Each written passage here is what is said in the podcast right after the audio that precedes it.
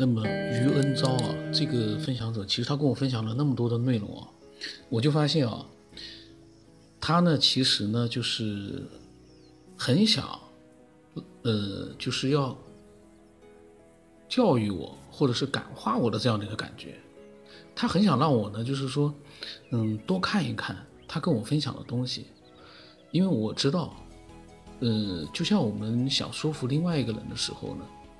我们拼命的想让他去看我们觉得有说服力的东西，他觉得呢，我们会觉得说，只要他看见了，他也会被说服。然后呢，我们就抱着这种想法呢，去给人家去推荐很多的东西。但是，嗯，效果是不是很好？我们每个人可以回想一下自己身边或者自己发生过的这样的一些事情啊，是不是很容易改变一个人？然后你改变不了的话，你会不会觉得心里面很火？这个呢，有的人有，有的人没有。像我呢，是属于根本就是说不太想去改变一个人，但是我希望呢，他也能就是说每一个人都一样的，就是理性的呢去面对一些东西，但是呢，嗯，不要去非常的就是说给人一种走极端的感觉。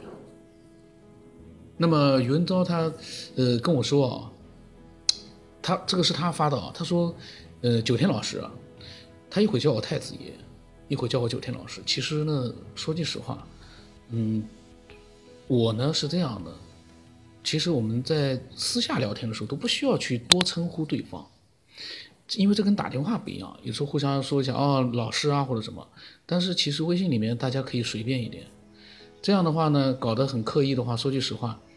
嗯，时间长了之后，如果他发的那那些想法我都不认同，而且我会提出很多自己相反的一些嗯想法，他会不会在想，我还叫你老师，我对你这么尊重，你居然把我的想法就当成是什么看都不看，然后呢就开始嗯喷我，这个呢说句实话，我就不希望他会有这样的一个最终的结果。然后他说呢，世界上没有解不开的谜。只有解不开的心结，只要用心去领悟，凡事都有答案。这句话呢，我可以过去，但是我也想说，现在我们所探讨的问题都没有答案。如果有一个人说都有答案了，那我相信大多数人都会觉得这个家伙在瞎扯。如果有答案的话，那么多科学家还在搜寻什么？我们所有人还要思索什么？如果都有答案的话，就是因为没有答案。当然有一点，像于先生啊，就是于恩昭啊，他呢是觉得呢他已经有答案了，因为他是信耶稣基督的那样的一个，他是一个信徒，他非常的就是说相信圣经里面所讲的一切。这个是我的感觉啊，但是我没有细看，我们我们看看他到底怎么讲的，因为内容太多。但是涉及到圣经里面的内容呢？他有很多的好像是复制给我，我都不会去讲的，因为我要讲的是他自己的个人的一些想法，不会再去复制一些别的书里面的内容或者别的视频里面的内容，嗯，那个没有任何意义啊，因为我们这个节目关键是要自己的一个思索，然后呢，看看有没有引发一些其他的那些，呃，更多的思索，这唯一的目的，共鸣都不需要，我们只需要各自去做一个理性的思索，然后呢，分享出来。接受了就接受了，不接受的话，我去听，我觉得能接受的东西，因为这么多的爱好者，嗯，不可能你一个人的分享你都无法理解、无法接受，这个不太可能。所以呢，然后自己呢，如果说有想法的话，你也不要指望有很多人会认同你，然后呢，觉得非常的就是接受，这个也是不可能的。就在这个世界，我们不知道答案那些东西上啊，我们所思索的这些东西上，扯多了。他说：“为什么人和动物不同呢？那是因为人有灵魂体，而动物呢只有魂与体灵。”他说：“哦，他说只有魂和体，灵呢具备高端的智慧，而如果人只有魂和体。”那么和动物就没有什么两样啊。他说人呢就等于说比动物多了一个灵。嗯，他说就像亚当被造的时候，神把自己的生气吹入亚当的鼻孔，使之成为有灵的活人。这些呢我不讲了。然后关于亚当啊什么东西的这些我就不讲了，因为这些东西呢我们没必要去去讲。然后他说刚生的婴儿。他的灵是一张白纸的状态，需要学习各种知识，积累知识才能运用知识。灵这是动物不具备的，在创造动物的时候，神就赋予了动物本能的意识，所以动物不用学，代代遗传下去，而人不行，这就是人与兽的不同处。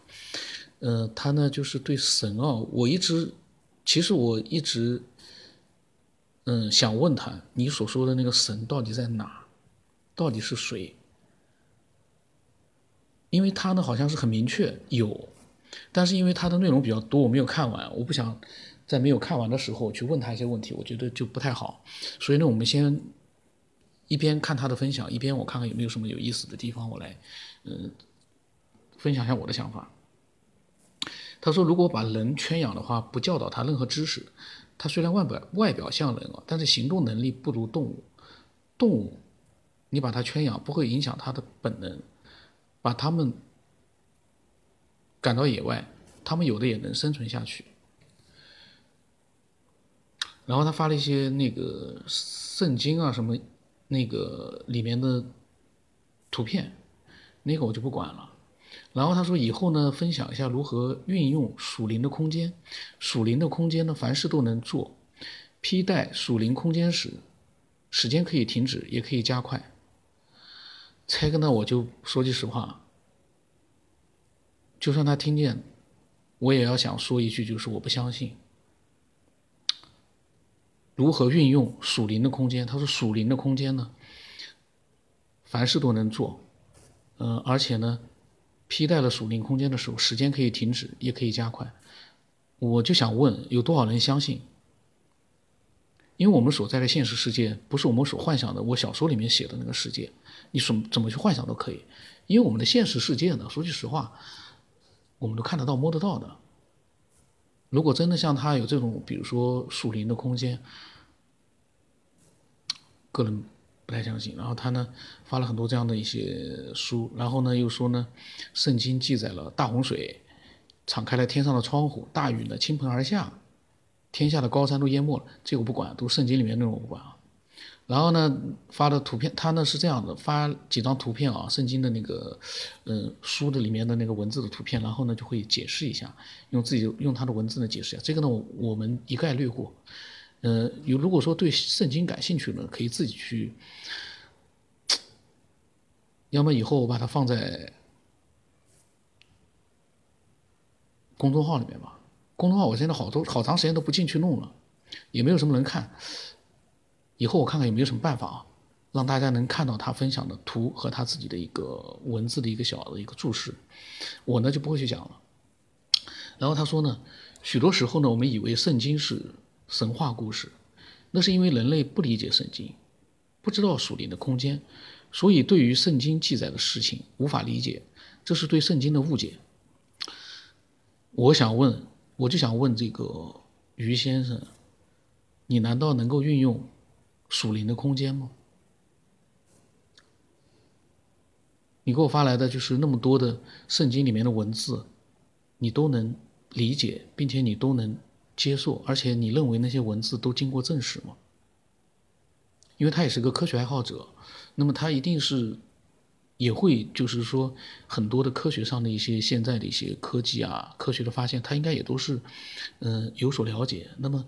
他可以把这个和他圣经里面看到的内容呢，他可以做一个结合。然后他说呢，每个人都模模糊糊的知道有来世、有永生、有不死不灭的灵魂存在。即使是无神论，也绝对不会百分之百的否认灵魂的存在。绝对的无神论是没有的。嗯，怎么说呢？现在的问题是我们大家都不知道有没有，所以呢，我们不敢绝对的肯定。也不敢绝对的否定，这是一个正常人的一个思维，因为我们不知道答案的时候，你不能绝对，所以他所说的绝对的无神论没有，但是绝对的有神论也没有。因为为什么我说没有？你也找不到可以证明你的那些让大家接受的证据，没有。然后呢，他问我对于圣经有什么看法？其实我在之前的节目里面，我对那个信仰啊，其实我宗教信仰我有自己的很多的想法，嗯，我就不想再多讲，我们看看他是怎么讲的。然后他说呢，圣经记载的都是准确无误的。只是人不理解而已，产生了对圣经的误解。这个准确无误，他是怎么得出来的？这个结论，就他怎么样去，嗯，得出来一个圣经里面的内容是准确无误的结论？他是凭借什么得出来的？这个其实是我感兴趣的，因为我如果说跟人家去聊天，我也可以这么讲，嗯，那个圣经或者是另外一本书，他所讲的都是准确无误的，但是呢，那些事情呢，都是我们没有办法去证实，也没有见过的。没有人去真正的去见过现实当中，那么这个时候，你面对的那个朋友，他势必会不接受你的想法，他会觉得很疑惑，你凭什么去说他是准确无误的？你的依据在哪里？这个是我觉得啊，这个可能是每个人都会问的问题。我不知道这个余恩昭他是怎么得出这个准确无误的这样的一个。说法的，然后他说呢，基督信仰和科学没有任何冲突，科学不能解释的事物，圣经都能一一解释。呀，这个于先生有点极端啊，我感觉啊。他说，只要能获取打开圣经的钥匙，世上一切的事物都能有合理的答案。那圣经的钥匙在哪里？这。这个呢，说句实话，呃，不是我对于分享的那种听众呢，就是有点找挑毛病，鸡蛋里面挑毛病，而是呢，比如说他们分享的一些话，我觉得说好像有点漏洞吧，好像我嗯疑挺有点疑惑，那我要把它说出来，或者有一些呢，我直截了当，我就会觉得说这个好像不太对吧，我不认同，那我也会把我的想法说出来，就像刚才的。既然你没有找到这个圣经的解读圣经的钥匙，你怎么能说他之前的那些肯定的说什么准确无误啦？呃，科学不能解释的事物，圣经都能一一解释？这个基础在哪呢？就是靠那本书吗？我们现在的一些，我现在比如说小说里面写的那种不存在的世界，我的幻想，难道两千年之后？也会被人家拿出来说，嗯，这个可以解释什么什么，那个可以解释什么什么。如果真的能解释，那也是碰巧。但是我相信不太可能，嗯，能达到他现在所说的那样的一个效果。然后他说，记圣经记载，空中掌权的众恶魔是盘踞在第二层天的空间。即伊甸园黑暗的领域，这些呢我就不讲了，因为这些东西大家感兴趣的话，可以自己呢去研究一下圣经去。圣经呢其实我以前有的，但是呢我没 没有去看。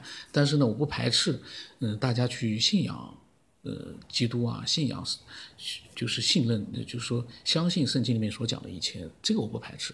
但是呢，不能极端，千万不能极端，因为有些事现在咱们没有答案。我们就不要断然的去百分之百的去绝对的相信里面所说的，就是真的。你基础在哪？你凭什么相信？